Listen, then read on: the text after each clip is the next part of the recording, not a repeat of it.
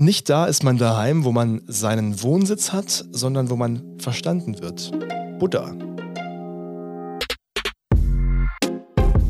Kartoffelsalat. Kulturbegriffe begreifen. Es wird philosophisch, oder? oder? Ich bin mal gespannt. Ein herzliches Hallo zu unserer aktuellen Folge, würde ich sagen. Zum Comeback. Ja, tatsächlich. Alle wieder, Wir sind wieder da. und munter und gesund. Das kann man an der Stelle schon auch sagen. Genau, wir waren, wir waren für zwei Wochen mal abgetaucht und sind wieder da und freu- freuen uns sehr, wieder ein, ein heimeliges Thema zu haben heute, wenn man so will. genau, 50 Prozent von uns waren krank. äh, jetzt sind wir wieder da. Und ähm, ich freue mich voll auf die Folge. Ich bin auch da wieder sehr gespannt, was am Ende bei rumkommt. Ich habe vor allem auch wieder sehr schöne Interviews als, äh, geführt. Ich erzähle es gleich. Wir erzählen aber erstmal, worum es heute geht, nämlich um Wohnkonzepte. Genau, neue Wohnkonzepte. Wie leben wir in der Zukunft? Die Frage stellen wir uns heute. Und dazu, ich fange gerade an, habe ich mit Dr. Barbara Perfall gesprochen. Sie ist Wohnpsychologin. Wohnpsychologin, also in, im Sinne von einrichtungsmäßig Also sozusagen. sie beschäftigt sich mit der Beziehung zwischen dem Menschen und seinen Räumen. Und ähm, allgemein gesprochen ist die Wohnpsychologie ein Teilgebiet ähm, der sogenannten Umweltpsychologie. Also da geht es dann darum, ähm, oder die beschäftigt sich mit der wechselseitigen Beziehung zwischen Mensch und Umwelt. Es steckt auch wieder unfassbar viel drin in diesem Thema. Ich habe mich, was, warum ich mich drauf, viel. Warum ich mich so drauf gefreut habe, ist, weil ich einfach viel plaudern kann dazu. Und das ist, glaube ich, das, was ein Podcast ja eigentlich auch ausmacht, weil ich, weil ich in, in jungen äh, Journalistenjahren bin ich ganz viel rumgereist. Ich habe jeden Monat als, als Freischaffender irgendeine Reise gemacht und habe dann über die Reisen geschrieben. Und ich habe da ganz viele Leute kennengelernt, die zuweilen auch sehr, sehr interessante Wohnkonzepte hatten. Oh, da bin ich Und gespannt an die drauf. erinnere ich mich heute nochmal äh, genau. Das ist ganz, ganz schön, irgendwie so, so zurückzudenken und zu gucken, wie leben andere Leute. Ich habe Dagegen zwei, bin ich, glaube ich, so ein kleiner Heimscheißer. wir, wir werden sehen. genau, mit wem hast du gesprochen, diese Folge? Ich habe drei Menschen äh, virtuell getroffen, zwei nur telefonisch, weil sie keine, keinen Zoom haben, weil es internetmäßig schwierig ist. Sie wohnen nämlich im Wald. Und zwar Marc Freukes, ein ehemaliger Golflehrer, der irgendwann gesagt hat, ich habe keine Lust mehr. Und es, es gab so einen Vorfall in seinem Leben. De Depressionen hat er gehabt und hat dann gesagt, er möchte irgendwas ändern, ist dann in den Wald gezogen. Ähnlich war es bei Günther Hamker. Der ist ein paar Jährchen älter, ist jetzt über 80 und wohnt auch seit mehr als 50 Jahren im Wald in einer Hütte. Ach krass, Und warte, leben hat- die beide jetzt noch im Wald? Ja. Okay. Deswegen haben wir nur telefoniert, weil die Internetverbindung im je jeweiligen Wald so schlecht ist, dass man nicht zoomen konnte. Und Günther Hamke hatte, hatte ein Problem mit, mit Alkohol und hat das äh, relativ schnell wieder überwunden bekommen, aber hat dann aus dieser Lebenskrise heraus auch gesagt, er zieht jetzt in den Wald und macht einfach mal was, was anders. Und dann habe ich eine junge Frau gesprochen namens Katharina Ivankovic und sie leitet das Institut Innovatives Bauen. Und sie kennt sich aus mit dem, wie oder was man, was man glaubt, wie, wie das Wohnen in Zukunft aussehen wird. Also so, so Wohntrends auf dem Immobilienmarkt. Auch sehr Oh, das ist interessant. bestimmt auch, ich wollte gerade sagen, auch ganz interessant erkennt. Oder man sieht ja auch, ähm, finde ich immer gerade so in den sozialen Medien ähm, und sozialen Netzwerken extrem gut, auch was gerade wohntechnisch irgendwie Trend ist und was nicht. Da kriegst du immer ganz viel zu sehen und, und denkst dir, sieht alles auch schön aus und ich wohne hier in so einer Bruchbude gefühlt. und das animiert auch immer hart irgendwie, dass man die eigene Wohnung einmal komplett umstellt. Ähm, ja, da kriegt man auch so Wohntrends mit. Aber ich glaube, gerade auch mit dem Ausblick, wie, wie es in Zukunft sein wird, da bin ich echt gespannt. Das ist so drauf. cool. Es es gibt ja auch, es ist ja auch sehr divers, äh, das Thema Wohnen allein schon. Siehst du ja auch an uns, wir haben komplett unterschiedliche Wohnkonzepte, lustigerweise, obwohl wir ähnlich alt sind. Ich bin ja Absolut. nicht, bin nicht viel älter. Aber Nur ganz wenig. was, was man wissen muss, ist, wir, wir, wir zeichnen bei mir im Keller auf. Das heißt, du kennst mein Haus ja in- und auswendig sozusagen. Genau. Aber ich ja. war bei dir, bei dir noch nicht und Fritzi hat mir vorhin einen Rundgang durch ihre Wohnung geschickt. Genau, ich habe dir auch ein Video geschickt, damit du einmal siehst, wie es aussieht. Ich muss noch dazu sagen, das ist nicht auf dem, auf dem Video drauf. Äh, Das ist bei uns in der dritten Etage. Und wir haben so weiße Steintreppen hoch Ja. für uns. Und ähm, wir haben noch so einen, so einen Hinterhof mit Parkplätzen. und dahinter sind so Steinhöhlen, so alte. Im, im Hof drin? Hinterm? Hinterhof. Ja, ich hätte dir noch ein Bild schicken sollen, verdammt. Das ist ja cool. Und kann man da irgendwas machen in Höhlen? Da kann man reingehen und sich verlaufen.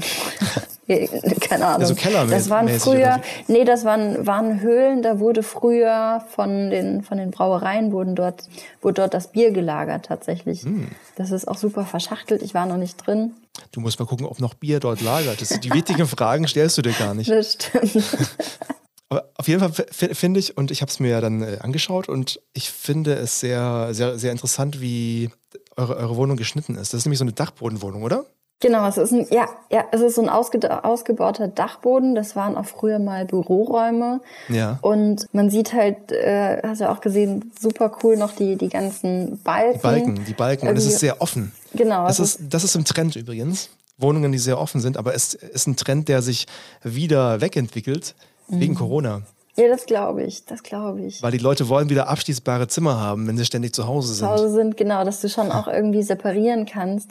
Ja, also genau, ich wohne in einer, in einer Stadt, Dachgeschosswohnung, ausgebaute Dachgeschosswohnung, große, also groß und hell, mit einer offenen Wohn-Essküche, wenn man das so sagen kann. Ja, und es, es sind äh, drei Zimmer, glaube ich, gell? Wohnzimmer, Arbeitszimmer, Wohnzimmer, Schlafzimmer. Arbeitszimmer. Nee, vier. Vier. Und Kinderzimmer. Vier Zimmer, genau. Vier Zimmer. Mit der Vierzimmerwohnung bist du dann sehr, ja, also mitten in der Stadt, Vierzimmerwohnung, das ist ungewöhnlich, weil heutzutage kann man sich sowas kaum mehr leisten. Die, die, also wenn du jetzt neu in sowas ziehen würdest, würdest du es nicht mehr bezahlen können. Ja, das Und die stimmt. ganzen, der, der Trend ist ja eher so Zweizimmer, Küche, Bad in der Innenstadt und, und es wird sogar noch kleinteiliger. Also es gibt eher so Einzimmerwohnungen mitten in der Stadt, weil sich sonst die Leute sowas nicht mehr leisten können. Du bist also fast schon spießig. Gut, ich bin, ich gelte wahrscheinlich als übel spießig, weil ich wohne in, in einem Haus, in einem Vor, wie, soll man sagen, es ist kein Vor, es ist ja ein, es ist ein Stadtteil, Aber eigentlich ein aber ein, Außen, Ein Außenbezirk. Ja, genau, ein dörflicher Außen, Außenbezirk. Aber sehr idyllisch auf jeden Fall alles drumherum. Ja, es ist ein, es ist ein, wir sind, wir sind genauso viele wie ihr, wir sind auch zu dritt und es ist ein Fertighaus aus den 70er Jahren, das wir hier seit zwei Jahren haben. Und es sind drei Stockwerke. Keller, Keller ist ausgebaut. Im Erdgeschoss wohnen wir und dann gibt es oben noch ein Gästezimmer unterm Dach. Und das Allerbeste finde ich an so einem Haus, und man ist mir auch egal, ob man das spießig findet oder nicht, einen Garten zu haben. Ich bin übrigens, hat, hat mir äh, die Katharina erzählt, meine Interviewpartnerin, im Trend damit, dass, oder, oder was heißt im Trend, ich, ich gehört, also ich mache so, wie man es heute macht, sozusagen. Also man hat eine, eine Zeit lang so WG-mäßig in der Innenstadt gewohnt und zieht dann raus, wenn man seine Familie gründet und dann irgendwie sich so wieder vergrößert und so ein bisschen entschleunigt sozusagen und nicht mehr in der Innenstadt leben muss. Ja, ich wollte gerade sagen, das ist wahrscheinlich auch so ein, ja, so ein ganz natürlicher Lauf irgendwie, dass du dir dann halt auch automatisch denkst, okay, ähm, mit Kind und so weiter, so ein bisschen mehr, mehr Platz und mehr Luft ähm, und mehr Raum ist schon nicht verkehrt. Und dann denkt man sicherlich auch dran, okay, wie es ist, wenn ich äh, oder wenn man selbst dann auch älter wird, wie soll das Ganze aussehen? Und dann willst du ja auch nicht nochmal 10.000 Mal umziehen. Das stimmt. Ist aber ein Stück weit auch Typsache, weil es gibt, ich kenne auch genug Leute, die mit älteren Kindern auch schon in der Innenstadt bleiben, weil sie dieses Highlife haben wollen. Also sie wollen, sie wollen so mittendrin sein. Ja, ich meine, ich kenne das schon. Ich bin ja auch nach wie vor eigentlich gerne mittendrin. Und ich äh, gibt für mich nichts Schöneres zu sagen, okay, ich bin in zehn Minuten direkt in der Innenstadt äh, zum, zum Kaffee trinken zum Beispiel. Ähm, das ist so ein bisschen, ja, das, das genieße ich eigentlich. Ähm, aber auf der anderen Seite ist es natürlich auch, ähm, wie es bei dir dann ist, so dieses, okay, man hat, ein, hat trubelige Tage und ist dann auch einfach froh, wenn man so ein bisschen sich aus dem Ganzen im wahrsten Sinne des Wortes rauszieht. Und dann hast du so dein kleines Heim, hast es so gemacht, wie du es gerne hättest irgendwie, soweit möglich und, und Ja. da geht dir keiner auf den, auf den Sack. Es hat sich ja auch vieles im Lauf der Jahrzehnte, sage ich mal, verändert. Wenn ich dran denke, meine Großtante im, äh, im ländlichen Schlesien, die hat, und ich komme aus dem Stuttgarter Speckgürtel, ich war so ein Großstadt, Mittel, Mittelstadt bis Großstadtkind. Also ich, das war für mich nichts Ungewöhnliches, als, als Kind in- mit einer Straßenbahn zu fahren in der, in einer großen Stadt. Und die hat auf dem übelsten Kaff gelebt mit zwei, 2000 Einwohnern, wenn überhaupt. Auf einem, in einem, Haus mit Garten und Hühnern. Oh, wie cool. Einem Plumpsklo. Okay, Plumpsklo ist nicht so cool. Also ich, weiß, ich, ich, weiß noch, wie, wie sie dann immer die Hühner gerufen hat und wenn ich dann nachts aufs Klo musste und sie hatte auch, der Ofen war so mit Holz beheizt und dann nachts musste man dann halt mit, mit Mama und, und Papa oder so raus und die haben einem dann geleuchtet mit einer Taschenlampe und dann ist man auf dieses Plumpsklo gegangen.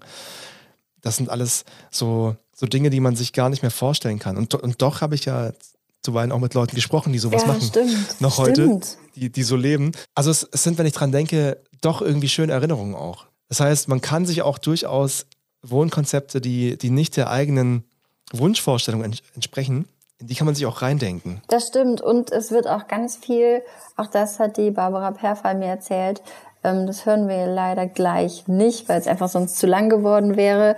Die hat aber auch gesagt, ganz viel, was Wohnen angeht, wird auch schon in unserer Kindheit geprägt. So wie du es auch gerade eigentlich formuliert hast, dass man sich als Kind Räume nicht unbedingt abspeichert mit, das ist ein, da steht der Tisch, nebendran ein Regal, hier ein Bett, da ein Teppich und so, sondern eher auch ähm, das Ganze emotional abspeichert. Du gehst dann oder du hast dann dein, dein Kinderzimmer abgespeichert mit, da in der Ecke ist dein, ist dein Bett, dann hast du eine bestimmte Emotion damit verbunden. Oder auch, wenn du dann bei den Großeltern bist, wie du es gerade gesagt hast, ne, dann verbindest du ja auch mit dem, mit dem Plumpsklo oder der ganzen Umgebung oder wie auch immer, hast ja auch bestimmte Emotionen einfach, sodass du Räume und Wohnungen nicht per se wirklich so bildlich abspeicherst, sondern das Ganze sich emotional irgendwie festigt.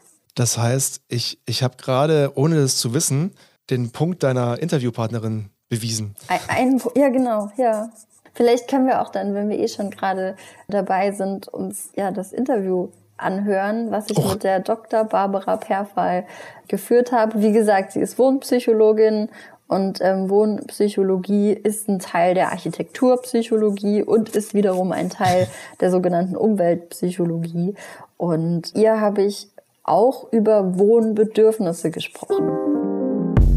Also das heißt, es kann sein, dass ich im Kopf habe, meine Wohnung muss äh, super minimalistisch aussehen und, und äh, weiß ich nicht, und, und industriell zum Beispiel, wie es vielleicht auch so ein Trend ist. Und dann macht man das und sitzt dann auf der Couch und fühlt sich aber nicht wohl, weil man vielleicht persönlich es eher wärmer und, und, und heimelicher und, und ähm, vielleicht auch nicht ganz so clean, sage ich mal, bräuchte. Kann, kann man sich das so vorstellen?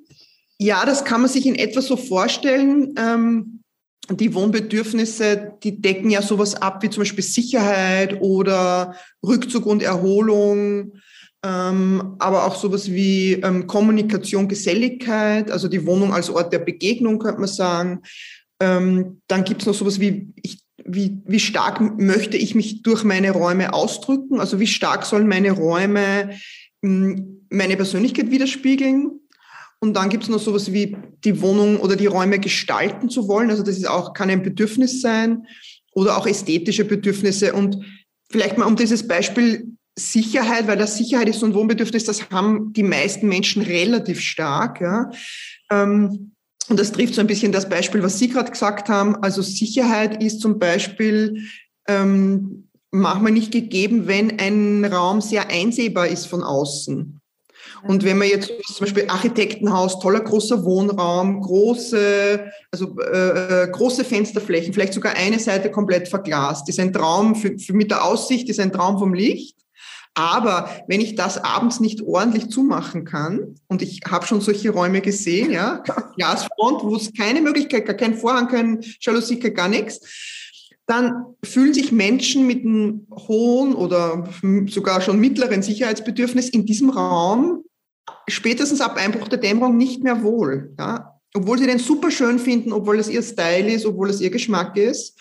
Aber da kann man sich nicht wohlfühlen. Und das ist was, was steckt sozusagen ganz tief in einem drin. Das kann man auch mit dem Verstand nicht ausschalten. Ja. Wie, wie könnte es in Zukunft auch aussehen mit mit dem Wohnen? Wird viel Wert auch auf neue Technologien beim Wohnen irgendwie gelegt, dass man, weiß ich nicht, äh, im Auto von der, von der Arbeit nach Hause fährt und im Auto schon anstellt, äh, weiß ich nicht, die Heizung hochstellt oder äh, Licht überall anmachen kann? Was, wie sieht es da mit Technologien aus? Ja, das ist, finde ich, ein mega spannendes Thema. Ähm weil ja natürlich die Technologien, die ergreifen sozusagen auch von unseren Räumen ein bisschen Besitz. Das ist ja jetzt schon so, ja. Dass das, das, da gibt es ja schon viele Möglichkeiten und das äh, ist das eine ist ja sozusagen die Bedienung äh, der Systeme zu Hause, aber das andere ist ja auch sowas wie zum Beispiel Stromzähler, die genau äh, messen können, was wir tun, wo, wo am, am der Smart, diese Smart-Zähler äh, lässt sich nachher sozusagen ablesen, äh, wer wann wie wo Wäsche wäscht und so. Ähm, also da gibt es ja Möglichkeiten, die sind natürlich, das ist noch nicht weit verbreitet, dass man irgendwie seine Lichter jetzt äh, mit der Fernbedienung anmachen kann, aber theoretisch ist es ja für praktisch jeden schon, jeder könnte das haben, wenn er wollte, ja. Und da gibt es ja viel und da wird auch viel kommen. Gleichzeitig erlebe ich aber ähm, und höre von sehr, sehr vielen Menschen, dass ihnen das extrem unheimlich ist. Die möchten das gar nicht. Ja. Also diese Vorstellung, dass praktisch jetzt auch meine Wohnung irgendwie vielleicht noch mit dem Internet verknüpft ist, ja, ähm, das ist vielen unheimlich. Und das kann ich auch super gut verstehen, weil unsere Wohnung ist ja unser persönlichster Rückzugsbereich. Unsere, das ist sozusagen so eine sichere Blase, in die wir uns ja. zurückziehen können, wo alles andere draußen bleibt. Und Technik ist für viele auch, hat auch äh, etwas Unkontrollierbares, etwas von außen gesteuertes. Und das ist ja auch so ein Thema, mit dem wir ja auch tagtäglich hört man das irgendwie, das Thema mit dem Internet und wo kann ich, wer, weil meine Daten abgesaugt und keine Ahnung, dann gibt's Spam-E-Mails, da wird versucht, irgendwas von mir auszulesen oder so. Das beunruhigt viele Menschen eher und das möchten die in ihrem privatesten Umfeld eigentlich nicht haben. Also mhm. es gibt eine kleine Gruppe von Leuten, die finden das super genial und wenn die sich ein Haus bauen, dann wird das alles Smart Home, ja. Aber die allermeisten finden das im Moment noch unheimlich. Da wird es eher spannend, was passiert, wenn die Generation, die jetzt jugendlich ist, also die sozusagen nie ohne Handy, nie ohne wirklich umfassendes Internet, also für die das sozusagen die Normalität ist, wenn die praktisch ins Alter kommen, dass sie sich äh, Immobilien zulegen oder wirklich Wohnraum sozusagen sich um Wohnraum kümmern. Ähm, ob dieses Gefühl des äh, vielleicht äh, Unwohlseins mit dieser Technik dann gar nicht mehr da ist. Also vielleicht ist es eine Generationenfrage, dass das einfach mal irgendwann völlig normal sein wird. Glaube ich schon. Also vor allem, ich bin, ich gestehe an dieser Stelle, ich bin Smart Home Nerd. Echt jetzt ist bei dir komplett ja, ja. alles versmartet? Nicht komplett alles, aber äh, viel Lichter zum Beispiel. Es gibt, es gibt nichts Besseres, als wenn du abends im Bett liegst und sagen kannst, hey Siri, mach's Licht aus. Ja, das stimmt schon. Hast du dir eigentlich mal Gedanken über dein Wohnkonzept und über deine Wohnbedürfnisse gemacht? Du meinst, ob ich ein zu großes Haus habe oder so, sozusagen? Oder ob ich das. Nee, so an, an Bedürfnissen, so nach dem Motto, was, was brauchst du? In, in den Räumen, in denen du wohnst? Ich glaube nicht. Und du? Mittlerweile schon. Ich habe manchmal gemerkt, dass mir, dass ich so ein paar Gegenstände einfach brauchen, die diese Gemütlichkeit signalisieren. Und ich habe mittlerweile herausgefunden, dass für mich Wohnung einfach so mein extremer Rückzugsort ist irgendwie. Also ich, es ist zwar so, dass jederzeit auch Leute vorbeikommen können und ich mag das eigentlich sehr gerne, aber irgendwo bin ich auch immer froh, wenn ich, wenn ich so die Tür zumachen kann und dann hast du, hast du deine Ruhe auf gut Deutsch gesagt. Also bei mir spielt gerade so dieses Bedürfnis nach Sicherheit, Rückzug und Erholung eine ganz große Rolle, weil ich auch immer so einen trubeligen Tag habe, dass ich dann nicht noch Trubel in der eigenen Bude brauche irgendwie. Das erinnert mich an meine kleinen Innenstadtzeiten, an denen es vorgekommen ist, dass Leute regelmäßig, wir, war, wir waren natürlich jung und da ist das umso öfter vorgekommen, weil keiner irgendwelche familiären Verpflichtungen hatte. Aber ständig hat es an der Tür geklingelt und irgendwer stand da mit einem Sixpack Bier und kam einfach rein. Und ich habe das gehasst. Ich habe ich hab unangekündigten Besuch gehasst ich fand es so schlimm, weil, weil, wie du sagst, wenn ich zu Hause war, wollte ich einfach meine Ruhe haben und wenn ich jemanden einladen will, lade ich ihn ein. Oder, aber da, also dieses einfache, und ich weiß nicht, ob du das kennst, aber es, bei uns war das ständig so. Irgendwie kamen ständig Leute vorbei, ohne sich vorher angekündigt zu haben. Wie viele Leute, also du hast in der WG auch gewohnt, ne? Wie viele Leute wart ihr da? Drei. Okay. Eine kleine WG war das. Ich habe ehrlich gesagt nie in einer WG gewohnt, außer einmal für, für ein halbes Jahr, glaube ich. Aber das war, nee, es war länger. Aber das war, da war ich auch nicht oft. Das war so eine Zwecks-WG. Da bin ich rein, hab die Tür zugemacht Und dann war gut. So, das hat mich dann aber auch nicht, es war den Leuten gegenüber ein bisschen unfair, weil die waren super cool eigentlich, aber es hat mich nicht so interessiert. Und ansonsten wollte ich auch nie in einer WG wohnen, weil genau das war so ein Punkt, wie du es gesagt hast, ich will dann einfach meine Ruhe haben. Und zwar, wenn ich aus meinem Zimmer rausgehe und in die Küche gehe und wieder zurück. Und äh, keine Ahnung, ich will mir jetzt keine Gedanken machen, dass ich, äh, dass ich mir irgendwie viel, das klingt zwar blöd, aber so dieses, äh, ich komme aus dem Bad und, und will jetzt halt einfach mal schnell ins Schlafzimmer rüberlatschen. Ne? Und da muss man sich in der WG halt einfach, ja, das sind halt noch andere. Es ist so unintim, ja. Es ist, es ist so, so gläsern. Mhm. Und vor allem, ich glaube auch so willkürlich. Weil wie du es gesagt hast, da stehen dann halt einfach auch äh, Freunde von anderen und so, ne? Die stehen dann einfach vor der Matte. Und ähm, da wirst du halt jetzt nicht gefragt, so, ich wollte noch ein paar Freunde einladen, ist das okay für dich? So, da wohnen halt alle und da kann sich jeder Leute einladen, wann er will. Da muss man schon in den Wald ziehen, wenn man sowas nicht will. Das stimmt. wozu, wozu wir gleich kommen, ich teaser schon wieder drauf, weil das ist schon sehr, ich finde es einfach sehr, sehr, sehr lustig, dass, dass Leute im Wald wohnen. Ich würde noch gerne auf die verrücktesten Wohnideen zu sprechen kommen. Oh ja. Ich habe ein paar rausgesucht. Hast du auch ein paar rausgesucht? Sonst lege ich vor. Du darfst alles vorlegen. Pass auf, ich habe die fünf, die fünf interessantesten, verrücktesten Wohnideen in Deutschland Oh ja. mir rausgesucht. Nummer eins, das Schubladenhaus in Gelnhausen. Aha. Der Architekt Götz Stöckmann hat seinem Haus den Titel Living Room gegeben. Gelnhausen ist in Hessen ein Fachwerkstädtchen. Und man nennt dieses Haus das Schubladenhaus, weil er kann sein 20 Quadratmeter großes Schlafzimmer wie eine Schublade aus der Hausfassade rausfahren lassen. Ach, wie krass. So dass er unter also das ist quasi ein Open Air, so ein, so ein Cabrio-Schlafzimmer. Aber das geht dann nur bei gutem Wetter, ne? Ist, ich, ja, sollte man nur bei gutem Wetter tun, sonst, sonst regnet es Und der fällt auch nicht seitlich irgendwie raus, nee, ne? Nee, Verrückt. Hat er das selber konzipiert? er ist Architekt, ja. Also, crazy. Er hat es selber gebaut.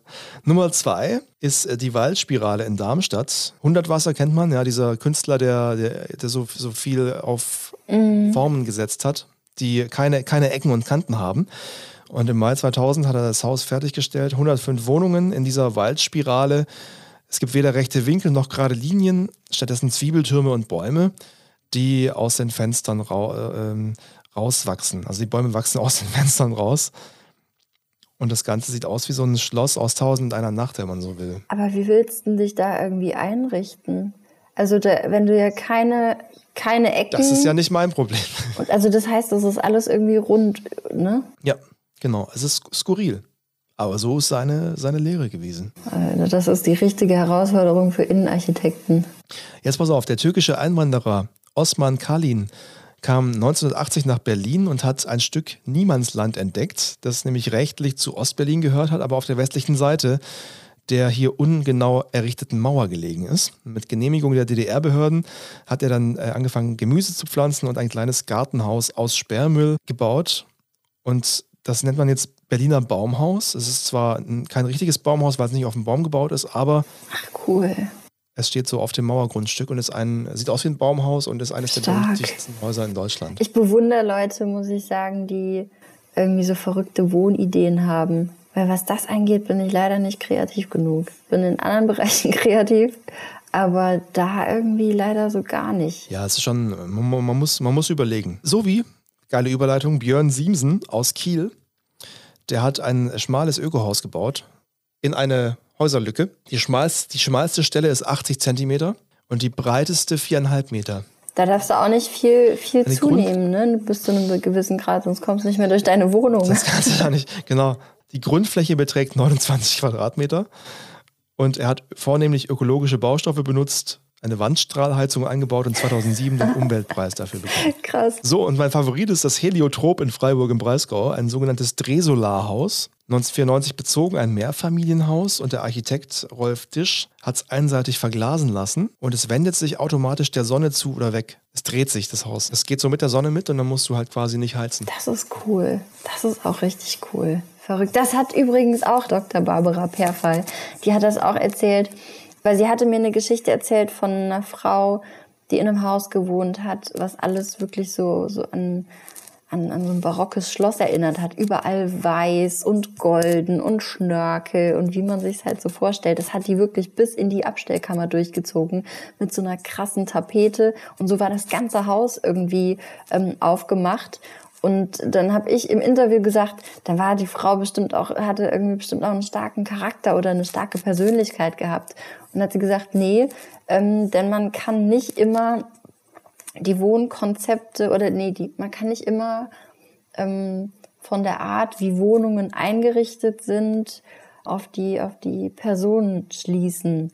Ja. Man sieht höchstens nur an der Einrichtung, dass da Leute sind, die ein hohes Wohnbedürfnis haben, also die einfach ein hohes Bedürfnis daran haben, die Wohnung irgendwie einzurichten.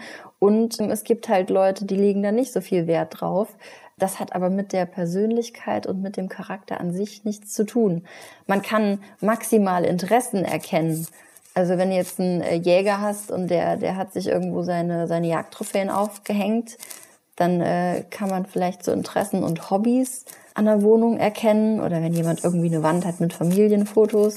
Ja. Aber man äh, kann tatsächlich nicht wirklich auf Persönlichkeit und Charakter schließen, nur allein durch die Wohnung. Das hätte ich nicht gedacht. Ja? Habe ich auch nicht gedacht. Da habe ich Ja. auch noch nie drüber nachgedacht. Ne? Aber es ist ja logisch. Es gibt äh, richtig äh, krasse, krasse Leute wahrscheinlich, keine Ahnung, vielleicht äh, Elon Musk zum Beispiel, der aber einfach eine ultra chaotische Wohnung hat, weil es ihm nicht so wichtig ist, weil er kein so hohes Wohnbedürfnis hat. Das erinnert mich jetzt wieder an, an die Geschichte, die ich noch erzählen wollte, wie ich in Spanien in Höhlen gelebt habe. Und zwar war ich in Granada für eine Woche lang auf Reportage unterwegs. Und ich kannte mal jemanden, der da jemanden kannte, der in so einer Höhle gelebt hat. Das ist eine Com Community, die in eh- ehemaligen Schmugglerhöhlen in der Sierra Nevada wohnt. Und die Höhlen, musst du dir so vorstellen, die sind gestrichen, die Wände weiß von, von den Höhlen. Und es sieht aus wie so, so esoterisch angehauchte Wohnungen. Auch irgendwie die haben- eingerichtet in dem Sinne. Ja, ja. Genau, die haben auch, es ist sehr, sehr, sehr gemütlich da drin. Die haben auch Türen aus Holz die in, an, die, an die Höhleneingänge gemacht. Und in so einer Höhle schläfst du immer auf derselben Temperatur im Sommer wie im Winter, weil die, die hält sich da. Und ich habe noch nie äh, vorher oder, spät, oder später äh, besser geschlafen als in dieser Höhle, weil du bist so in der Natur drin und es ist so eine absolute Ruhe und Dunkelheit, die du, die du sonst irgendwie nirgends erreichst. Und das Interessante war, da gab es die Leute, die haben die Höhlen besetzt. Die äh, Regierung, die, die orts, oder regionale Regierung hat versucht, sie rauszuschmeißen mit Baggern teilweise, hat es nicht geschafft. Aber da haben dann so Leute gelebt, die betteln gegangen sind oder Straßenmusik gemacht haben, auf der einen Seite. Auf der anderen Seite gab es aber auch Höhlen, die Leuten gehört haben, die die gekauft haben. Und dann gab es teilweise die krassesten Ferraris und Porsches, die vor den Höhlen standen. Das nämlich zum Thema, du merkst an der Wohnung nicht, wer da, wer da drin wohnt. Die haben dann nämlich einfach in diesen Höhlen gelebt, aber hatten halt Geld wie, wie Heu. Und haben sich dann aber ausgesucht, genau, dass sie da in den Höhlen Einfach da in der Höhle zu leben. Genau. Und du hast dann dieses, dieses Nebeneinander, weißt du, du hast, du hast die, die armen Leute in der Höhle und die reichen Leute in der Höhle, die aber echt, echt in einer, in einer netten Gemeinschaft zusammenleben. Und denen ist es egal, wer da jetzt was hat. Eben. Ja, die einen Schön. machen das irgendwie bewusst, aber weil sie bewusst auch die Wahl haben. Und die anderen haben nicht die Wahl und leben dadurch aber dort wahrscheinlich noch viel bewusster. Ja, ja, ja. Also ich glaube, am Ende bringt einen das nochmal extrem zu sich selbst. Das ist eine perfekte Überleitung, um in den Wald zu gehen, finde ich. Oh ja, ich mag den Wald. Ich gehe auch gerne im Wald spazieren. Ist ultra kitschig, aber man kriegt Ruhe und den Das Kopf stimmt. frei. Aber ich weiß nicht, ob ich im Wald leben könnte. Auf gar keinen Fall. Aber Marc Freukes kann es. Marc Freukes, Marc Freukes ist, äh, wie ich dir vorhin gesagt habe, ein ehemaliger Golflehrer, der irgendwann gesagt hat, ich gehe in den Wald. Also das ist eine Jurte mit äh, einer Außenplane, die den Regen abhält. Innen drin ist, ähm, ist dicker Wollfilz, also so zwei, zweieinhalb Zentimeter sogar. Und ähm, der, der Boden ist mittlerweile auch gedämmt. Also so eine Sandwich-Bauweise.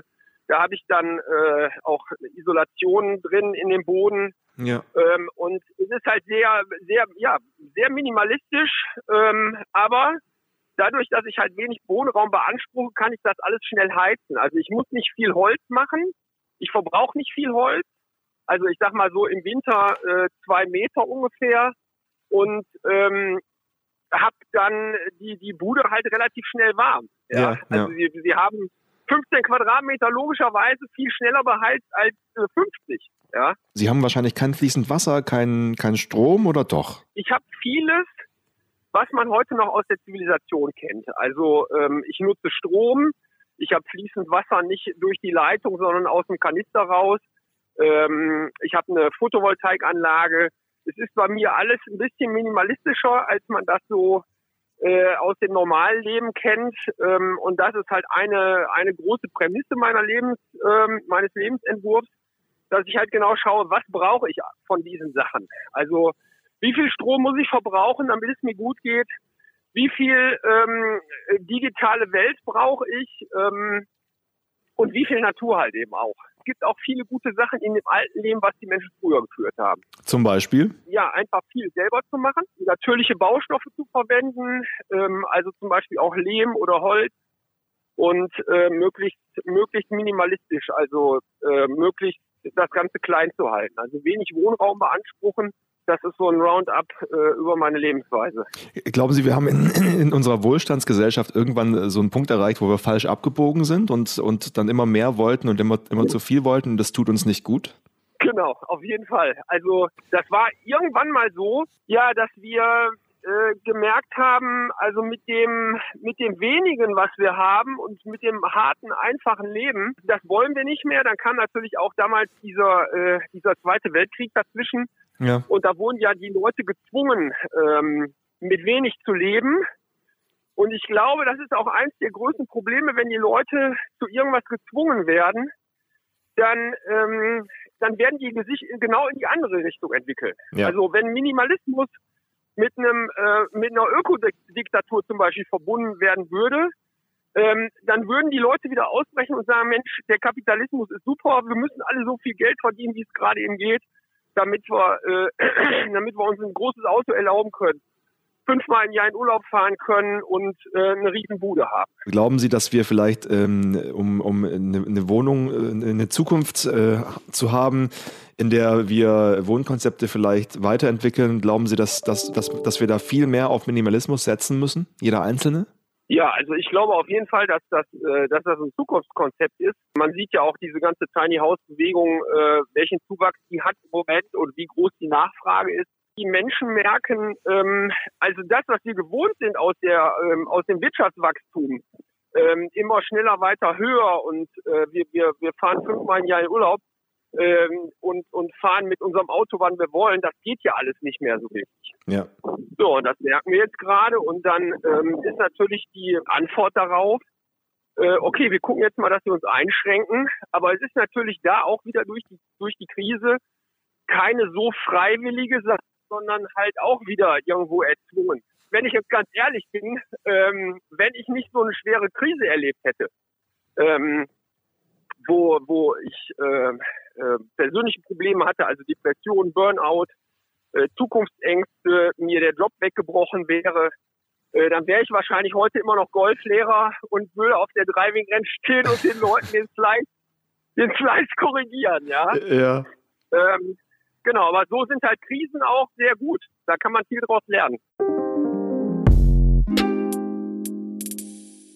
Das ist es nämlich. Das ist das große Problem, dass man wenn man was ändern wollte, dann tut man es eigentlich nicht meistens, außer man, man ist selber gezwungen dazu durch irgendeine Krise, sei es eine Depression oder, in, also in dem Fall jetzt, oder eine Alkoholkrankheit oder, oder was weiß ich. Aber nachhaltige Veränderung wird auf, in der kapitalistischen Welt ja nicht passieren, weil jeder auf sich selber guckt. Und also wenn ich jetzt, ich, ich glaube ja nicht, dass es für irgendjemanden ein Problem ist, dass ich in einem Haus wohne, was vielleicht zwei, zwei Zimmer mehr hat, als ich brauche. Aber wenn es so wäre, dann würde ich doch selber nicht auf die Idee kommen, jetzt in eine kleinere Wohnung zu ziehen, sondern würde das nur machen, wenn ich es müsste. Ja, das stimmt. Weißt du, was stimmt. ich meine? Da ist der Mensch, glaube ich, da, da, dann erstmal dann doch so auf sich fixiert. Ja, weil man sich selber dann auch nicht, äh, nicht einschränken möchte, wahrscheinlich. Ne? Genau. Wenn es keinen Grund dafür gibt. Ja, das stimmt. Also das fand ich auch ähm, super interessant, was er gesagt hat, dass er meinte, dass er auf jeden Fall äh, guckt, was er braucht und das dann auch irgendwie nur fair braucht. Das finde ich sehr bewundernswert, muss ich sagen. Das ist halt nachhaltig. Weil es einen nochmal, ja. ja, das ist ja dieses, okay, was bra brauche ich das jetzt eigentlich? Brauche ich das wirklich?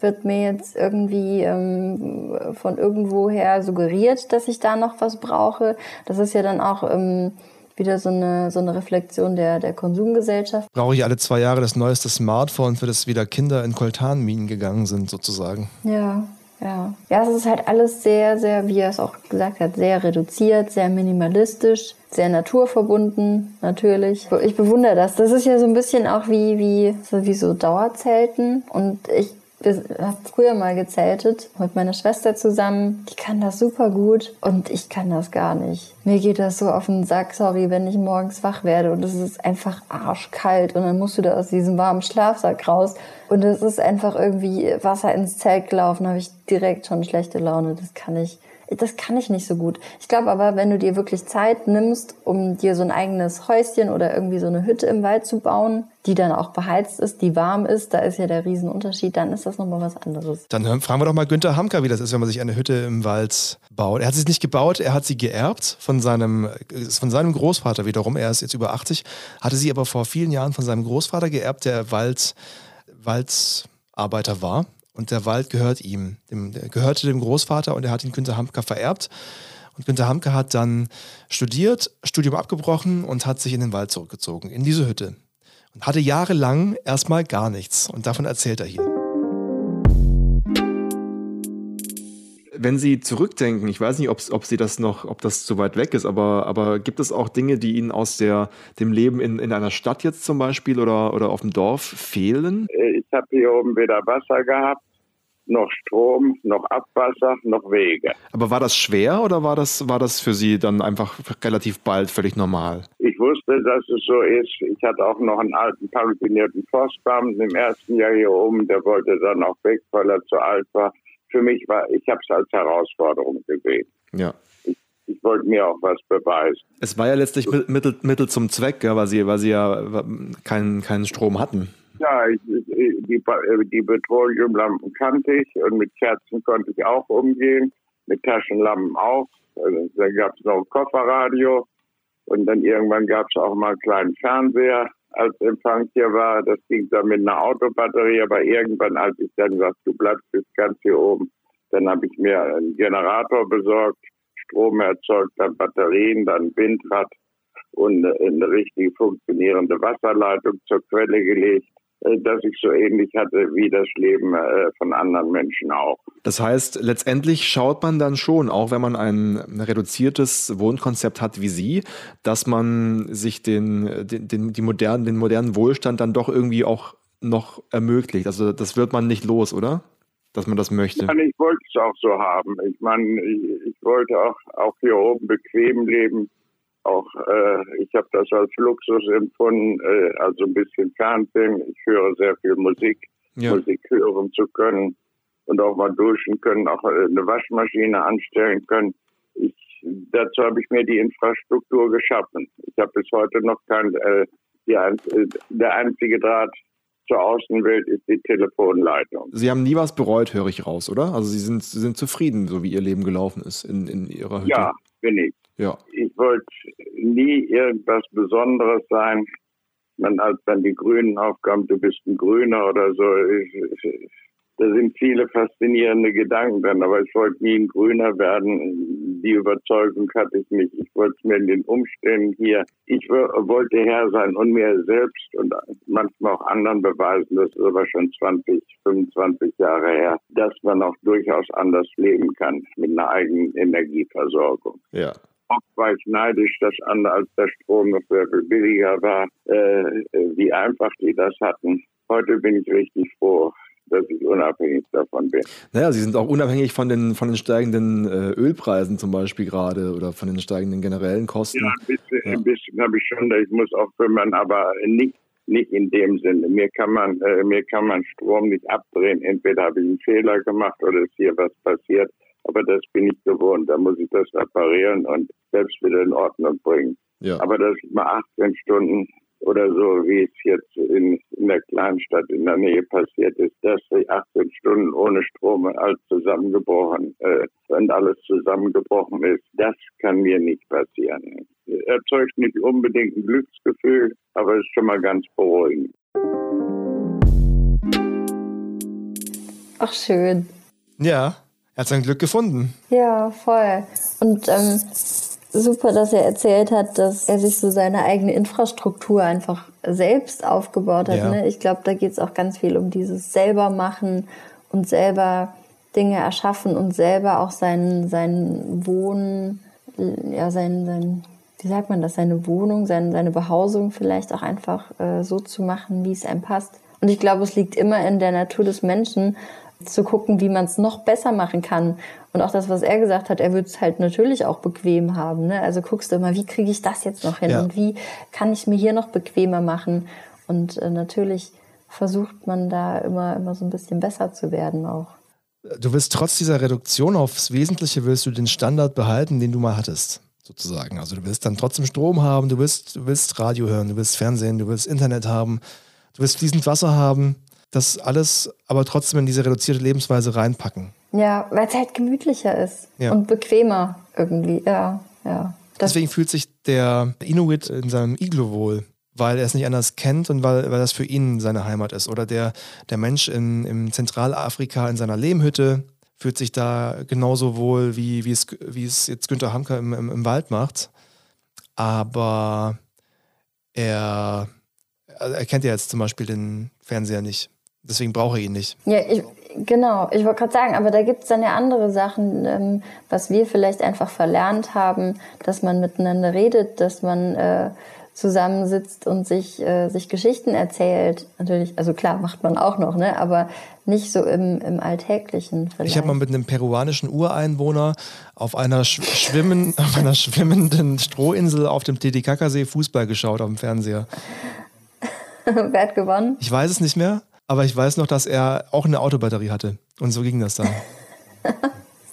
Ach, krass. Die leben da auf schwimmenden Inseln und, und einmal im Jahr machen sie eine neue Schicht Stroh auf, auf ihre Insel drauf, weil, weil sie immer weiter versinkt. Verrückt. Und das hält tatsächlich. Das hält. Und auf den Strohinseln haben sie auch äh, ihre Häuser gebaut, ihre Hütten.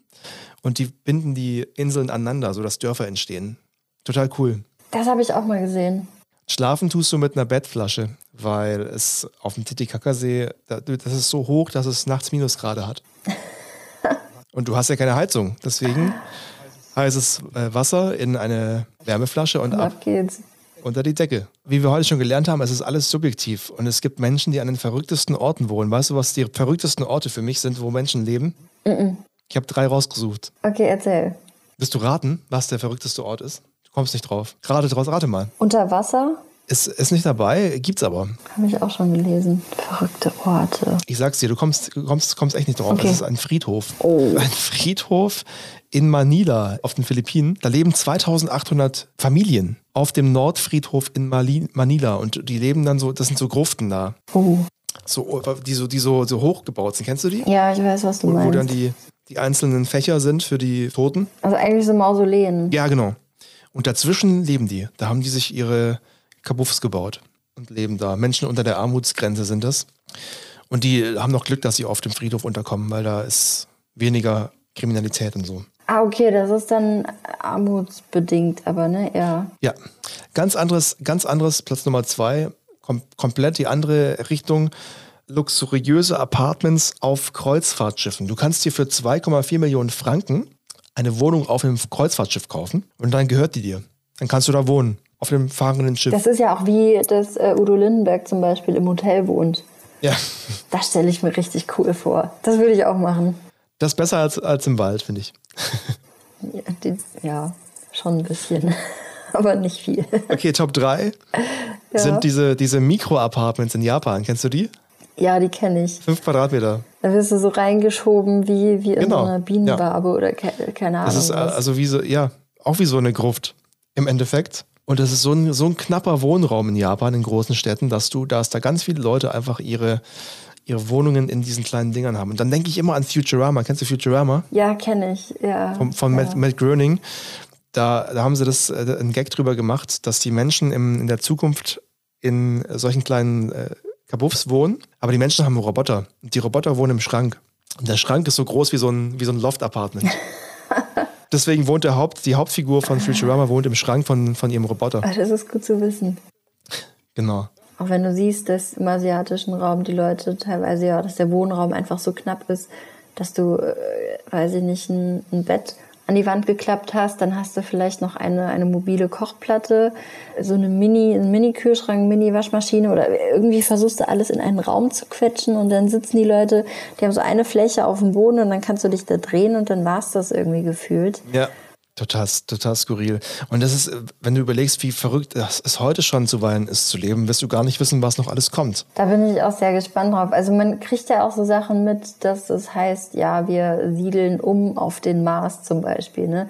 Dass jemand wie Elon Musk eine Kolonie auf dem Mars bauen will. Also was dafür spricht, wäre auf jeden Fall, es gibt Sonnenlicht und, und eine entsprechende Atmosphäre. Ja. Tageslänge ist vergleichbar, ähm, wie das hier auf der Erde ist. Und es ist möglich, äh, dort Pflanzen zu züchten, sodass Elon Musk sich vorgenommen hat, eine Million Menschen auf den Mars zu befördern. Und es finden sich Leute, die da mitmachen. Das In weniger äh, als zehn Jahren soll es losgehen. Ja. Das ist schon heftig. That's what he said, ja. ja.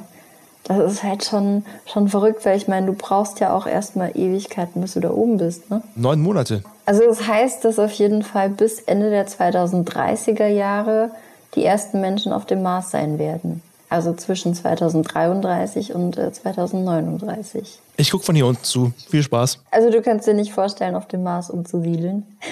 nee. Das glaube ich, glaube ich, nicht, nicht so gemütlich. Was meinst du denn, wo es in Zukunft hingehen wird? Wobei, du hast das Interview geführt mit der Zukunftsforscherin. Das macht keinen Sinn, dich jetzt zu fragen.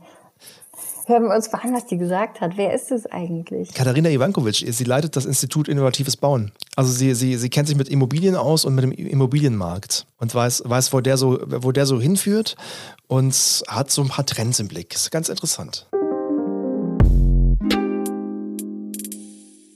Also ich wohne tatsächlich noch ganz langweilig. Ich bin ja auch noch recht jung. Ich bin 27 und ich wohne in Mannheim, damit Großstadt.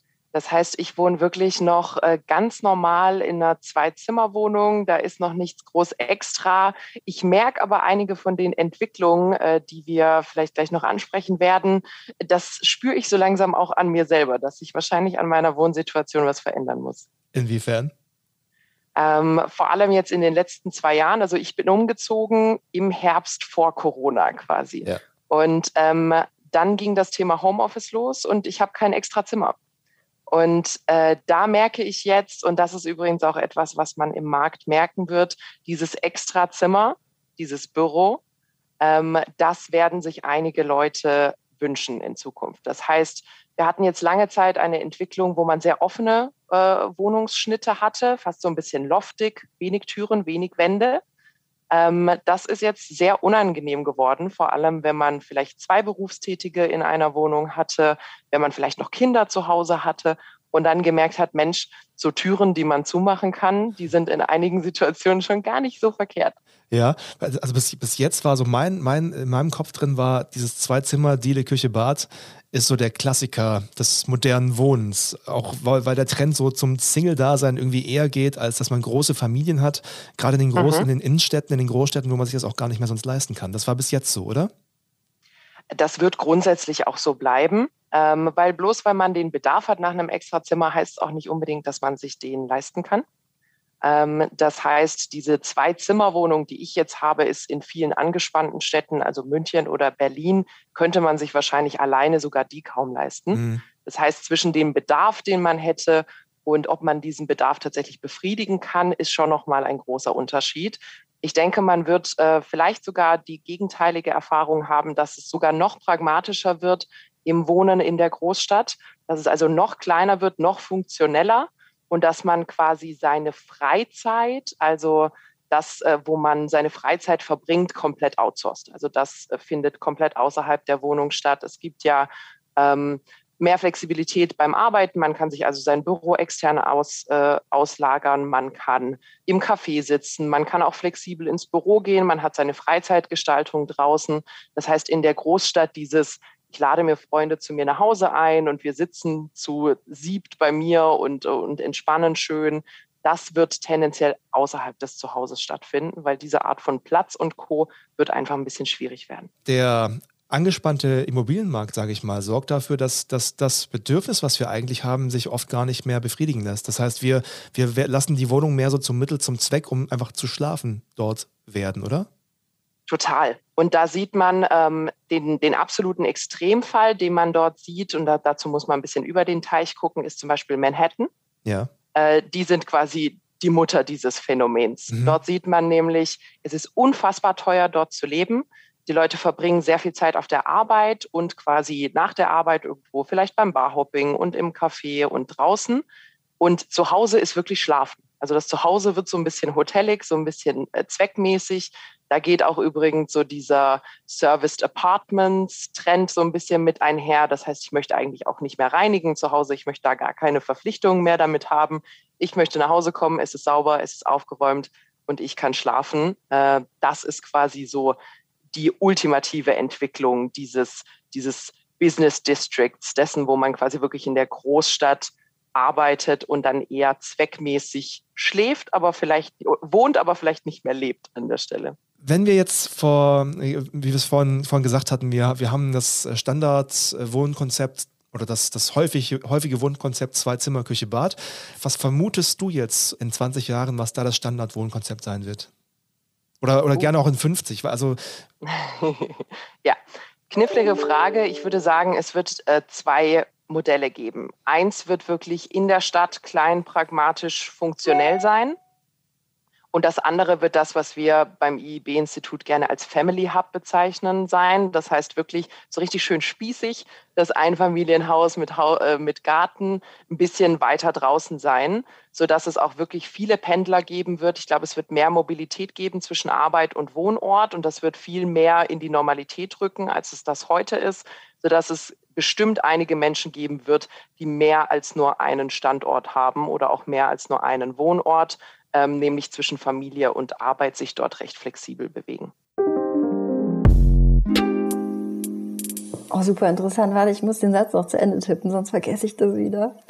Ich tippe nämlich ab und zu so ein paar Notizen mit, wenn mir irgendwas durch den Kopf fliegt. Tipp mal, ich erzähle kurz unseren Hörerinnen und Hörern, dass die Katharina Ivankovic auch einen sehr interessanten eigenen Podcast hat.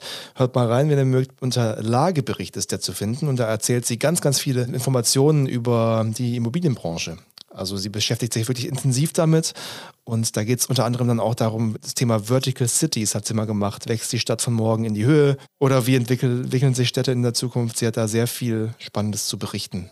Ja, dass du dann wahrscheinlich auch so Sachen hast, wie sieht es mit Urban Gardening genau. aus? Ne? Werden die, die ähm, Gebäude, die dann irgendwie zukünftig entstehen, werden die bepflanzt? Grüne Fassaden und sowas. Wächst ja. da wie genau, ja. Wobei ich mir ganz viele Dinge, auch wenn du so Entwürfe siehst, denke ich mir schon, das sieht ja schon schön aus. Wir haben ja auch drüber gesprochen und Katharina hat gesagt, das Problem ist, dass es keine Standards gibt. Also die sind nicht definiert. Das heißt, es, es gibt zwar so einen gewissen Druck auf die Baubranche, dass man ökologischer wird, aber es gibt jetzt keine festen Regeln, ja, wie was du, was du machen musst, um wirklich effizienter, umweltfreundlicher zu bauen. Es gibt hier und da nach wie vor wenn du Neubauten machst, noch Förderungen für Photovoltaik oder mhm. sowas. Aber viele Förderprogramme gibt es nicht. Auch wenn ich jetzt zum Beispiel bei mir aufs Dach Photovoltaik machen würde, gibt es gar keine Förderprogramme für. Echt nicht? Ist, aus, ist ausgelaufen. Auch nicht, wenn du dir Solarzellen oder sowas aufs Dach klatscht? Nee, nee. Was hast du dir denn aufgeschrieben zu Katharina? Ich habe mir aufgeschrieben, dass es als Trend interessant ist, dass du äh, ein extra Zimmer als Büro quasi auch zukünftig bräuchtest, dass es aber eigentlich vom Platz her und vom Bezahlen her nicht immer erfüllt werden kann. Und es ist ja eigentlich schon verrückt, dass du, natürlich kannst du flexibel von überall aus arbeiten, aber du kannst oder bist halt einfach nicht, teilweise jetzt ja schon einfach nicht in der Lage, dann auch an dem Ort zu leben. Genau an dem du arbeitest und, und wo du, wo eigentlich dein Leben ja der stattfindet, aber irgendwie halt auch nicht, weil man sich dann wiederum nicht leisten kann. Das ist halt schon so ein, also das, das ist nicht so. Ich finde das ein bisschen gesund, beklemmend, dieses, dieser, dieser Satz, dass in, äh, auf New York City bezogen zum Beispiel, dass, dass der, der Ort, das Zuhause in Zukunft nur noch der Ort ist, wo du halt schläfst und der Rest woanders abspielt. Ja, man wird halt dadurch in so eine Zweckmäßigkeit oder zu so einer Zweckmäßigkeit gezwungen. Und natürlich ist es, wenn man das jetzt aber im Positiven sehen will, ist es natürlich auch schön, dass das Wohnen und Leben an sich vielleicht auch einfach universeller wird. Dass dein Leben nicht mehr nur auf die Wohnung auch mit beschränkt ist, sondern dass das Zuhause zweckmäßig ist und das Leben in Anführungszeichen findet dann aber woanders statt. Das, das, das Traurige daran ist, dass sich die Städte zu, hat sie gesagt, zu Transitbahnhöfen für junge Leute entwickeln. Das heißt, du ziehst als, als, als junger Mensch in die Stadt, arbeitest da ein paar Jahre, bis du, bis du es dir nicht mehr leisten bis kannst, bis du, bis du, ja, oder bis du, bis du größer werden musst, weil du Familie haben willst, dann ziehst du wieder raus und dann pendelst du wieder rein. Und die, der Wohn- und der Arbeitsort haben sich komplett entkoppelt. Das heißt, du wohnst draußen, Landflucht gibt es nicht mehr, du ziehst wieder raus aufs Land, aber, aber arbeitest in der Stadt drin und dann hast du wieder das Problem, dass du die Infrastruktur brauchst. Du brauchst gutes Internet, schnelles Internet für die Leute auf dem Land, brauchst eine gute Verkehrsanbindung und da, da muss noch viel wachsen, aber da wird auch viel wachsen. Also es wird alles dezentraler werden. Ja, und in der Stadt wird dann doch aber auch, also ist es dann doch genauso zweckmäßig. Ne? Die Leute arbeiten in der Stadt, wollen schnell irgendwie was Gutes, Gesundes zum Mittagessen, um dann irgendwie möglichst effektiv das heißt, in der Stadt an sich geht ja auch ganz viel Kultur irgendwo verloren. Ja, ja, genau. Das ist also irgendwie klingt das für mich alles so nach hier nach Wally nach dem Film. weißt du, es geht einfach, es ist alles. Das, da habe ich viel, ganz, oft, ganz oft dran gedacht. Und, ja. ähm, es wird nicht mehr so viel Wert gelegt darauf, ähm, oder ich, ich, das merkt man ja auch schon an sich selber. Du bist in irgendeinem Tante-Emma-Laden, weil du halt gerade da vorbeiläufst und schnell irgendwas brauchst. Und dann stehst du da und mich macht es wahnsinnig, wenn die Verkäuferin in einem Schneckentempo ähm, über, die, über die Kasse tippt oder, oder über den Strichcode da irgendwas scannt, bis sie, den, äh, bis sie den Bums in der Kasse hat.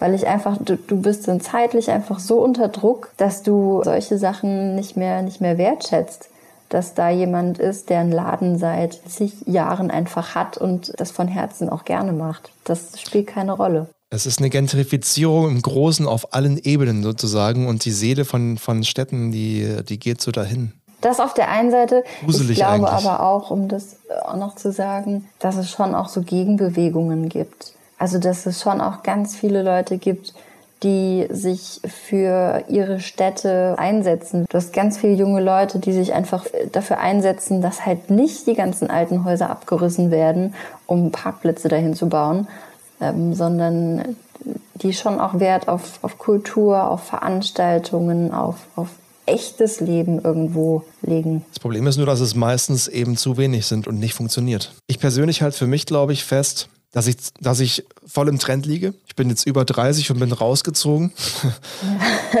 also genau, weil ja, dann sind wir schon bei unserem Fazit ja. gerade. Sorry, mach weiter, ja. Wir wohnen in Zukunft so, dass wir in, in Städten arbeiten, auf dem Land wohnen, dass wir vielleicht aber auch von zu Hause aus arbeiten.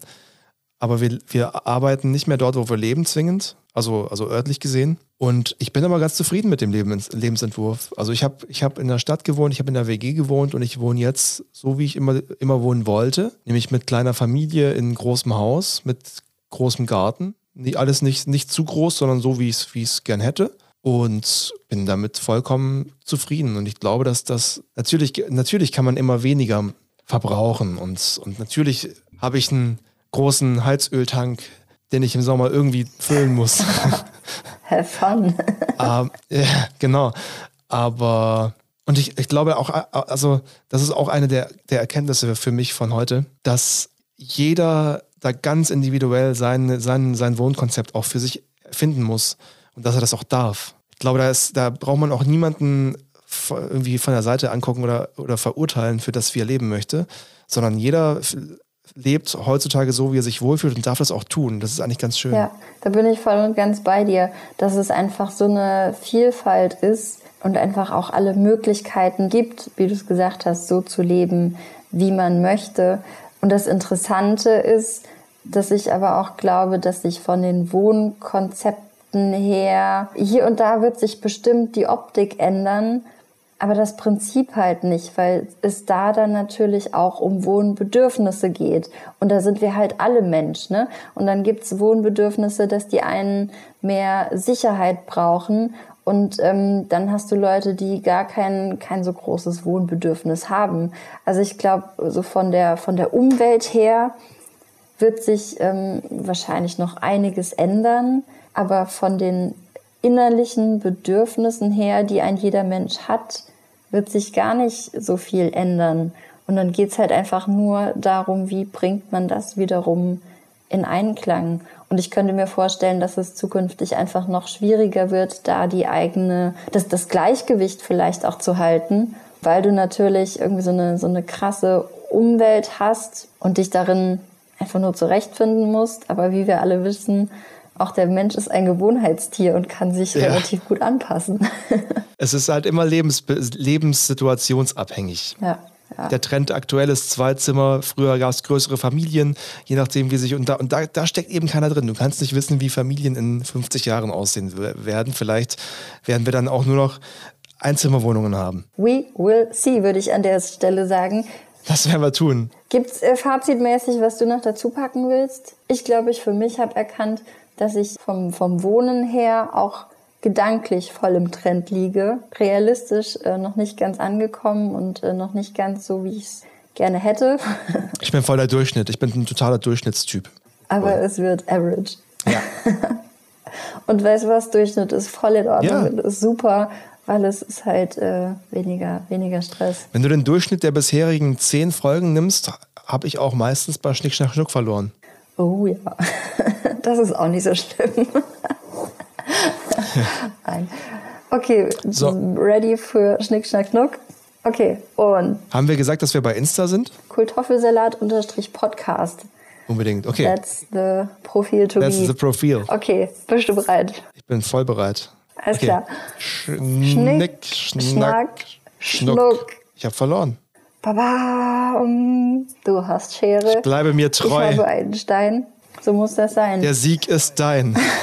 Oder so, genau, nicht den Reim vom letzten. Vom letzten nee, genau. So. Wunderbar. Dann äh, bin ich jetzt ganz, ganz erschöpft und werde mich. Äh, Dann gehst du jetzt nach Hause ins Bett. Ja, ich werde jetzt Weil das macht man, Couch. wie wir ja wissen, wie, man, wie wir ja wissen, ist man zu Hause nur noch zum Schlafen. so ungefähr. Macht es gut. Schön, dass ihr mit dabei wart, um das an der Stelle auch mal gesagt zu haben. Und, ähm, Tschüss. Ciao. Bis bald.